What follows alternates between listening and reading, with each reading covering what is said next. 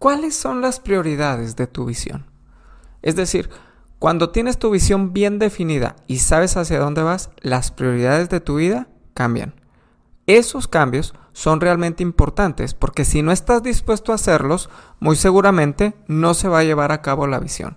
Recuerda que todos tus esfuerzos, una vez que estableces la visión, tienen que ir de acuerdo al cumplimiento de la misma. ¿Recuerdas el versículo de Habacuc? Que corre el que la lea, que haga en pos de ella. Establezcamos prioridades en este día para que nuestra visión se haga una realidad. Yo soy el pastor Carlos López. Comencemos.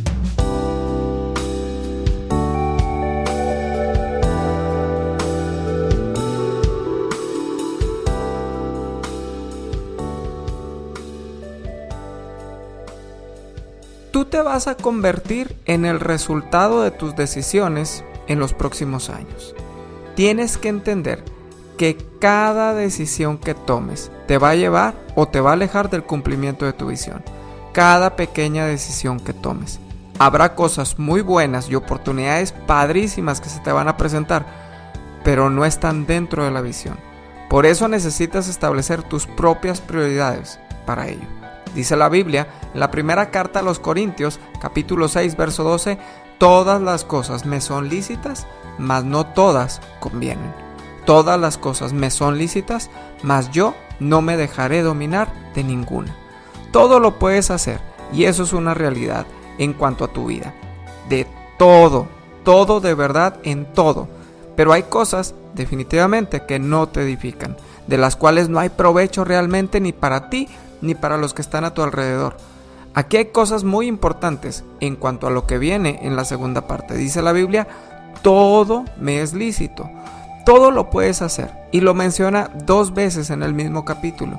Eso es muy interesante. Lo recalca y cuando lo dice dos veces es porque es importante que tú sepas que todo lo puedes hacer. Que todo te está permitido. No hay ninguna prohibición para ti.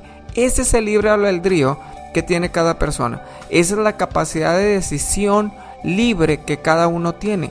La Biblia menciona hombres y mujeres, muchos, pero muchos que decidieron en su propia opinión, muy de ellos, y las cosas salieron como ellos decidieron. Pero luego dice, yo no me dejaré dominar. Hay cosas en las cuales decides. Tú decides. Tú abres la puerta, pero terminan dominándote. ¿A poco nunca has escuchado a un fumador decir esto? Yo lo dejo cuando yo quiero y lleva años fumando. Una persona con problemas de alcohol decir lo mismo. Una decisión en algún momento de su vida los llevó a ser dominados. Tus decisiones terminan controlando tu futuro. Por eso es bueno establecer prioridades. Tienes una visión y le agregas prioridades a tu vida, entonces vas a poder llegar más rápido al cumplimiento de la misma. ¿Cuáles son las prioridades de una vida en Cristo? Lo hemos mencionado muchas veces. Dios tiene que estar en el primer lugar de todo. De todo, no hay manera de bajar a Dios. Si tú bajas a Dios, entonces todo lo demás pierde la bendición. Lo segundo, soy yo y mi familia. Y estoy hablando de lo que es el núcleo familiar, de los que viven en casa, ¿ok? No los que no viven en casa.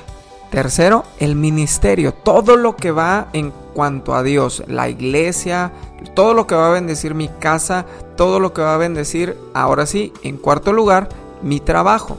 Hay gente que pone el trabajo por encima de las cosas de Dios y termina más alejado de Dios que nada.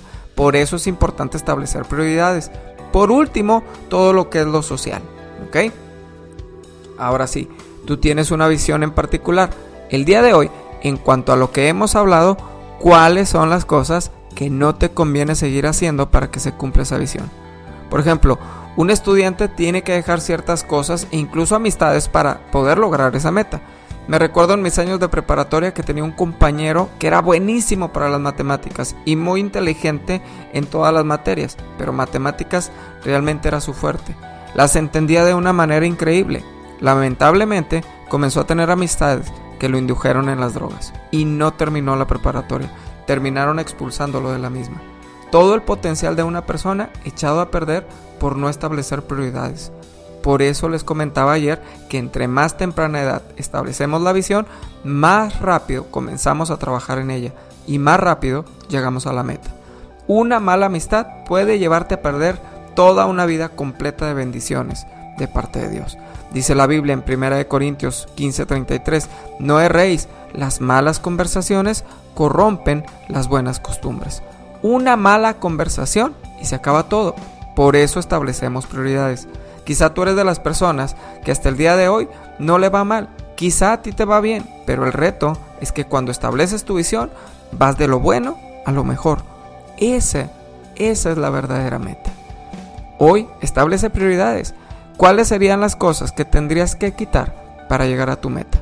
Ayer hablábamos de la procrastinación y dijimos que era retrasar actividades sustituyéndolas por cosas de menor importancia. Tú sabes, no te hagas pato, tú sabes perfectamente qué son esas cosas que no te dejan avanzar. Te voy a decir algo, lo peor es que sí lo sabemos y no lo cambiamos. Hoy el reto es ese, que si sabes, lo cambies que cada vez que te quitas de tus prioridades hacia la visión, es muy fácil que te pierdas en el camino. ¿Cuántas veces entraste en un curso de algo y no lo terminaste? Estoy seguro que muchos de los que me escuchan han estado en esa posición y la respuesta es bien sencilla. De pronto dijeron, yo ya no tengo tiempo y lo que no tuvieron fue determinación. ¿Cuántas veces un proyecto de vida quedó inconcluso? Por lo mismo, algo te sacó de las prioridades y preferiste dejarlo así. Hoy el reto es ese. ¿Cuáles son tus prioridades para poder llegar a la visión? Todo te es permitido, pero ¿te conviene? Hay prioridades sobre las prioridades. Observa bien las prioridades cristocéntricas, que Dios está por encima de todo y luego sigue la familia. Si hay algo que me separa de Dios o de mi familia, aún en la misma visión, entonces no proviene de Dios. La visión es para correrla con Dios y con la familia. Medita en estas palabras. Vamos a orar. Padre, te damos gracias porque tú eres bueno. Gracias porque hoy podemos establecer prioridades para que la visión se cumpla. Señor, para que podamos correr de la mejor manera. En el nombre de Jesús yo quiero poner en tus manos cada persona que me está escuchando en este día. Señor, redarguye en su corazón cuáles son las prioridades, cuáles son las cosas que tiene que establecer y cuáles son las cosas que tiene que quitar. Espíritu Santo, háblame a mí también en cuanto a eso. ¿Cuáles son las cosas que tenemos que mover para que la visión se cumpla, para que podamos correr, Señor, y que nada lo impida, que nada nos impida llegar al cumplimiento de la misma? En el nombre de Jesús, hoy yo te pido que tú hables a nuestro corazón, que tú nos muestres, Espíritu Santo, y que podamos hacer una lista, Señor, de las cosas que nos convienen para poder establecerlas como una meta. Señor, Quita todo lo que no conviene. Incluso quita personas, Espíritu Santo, que no convienen para poder llegar al cumplimiento de la visión. Porque la visión va mucho más allá de las personas. En el nombre de Jesús, hoy yo te pido que tú bendigas nuestro día. Hoy yo te pido que tú hagas cosas poderosas en medio de nosotros. Espíritu Santo, sigue glorificándote en cada uno. En el nombre de Jesús, muchas gracias Señor. Amén y amén. Gracias por escuchar este devocional. Te pido que me ayudes a compartirlo para llegar a más personas. Gracias por todos los comentarios, por cada like en la página de Facebook TDF Monterrey. Te bendigo grandemente. Yo soy el pastor Carlos López. Que tengas un día muy especial.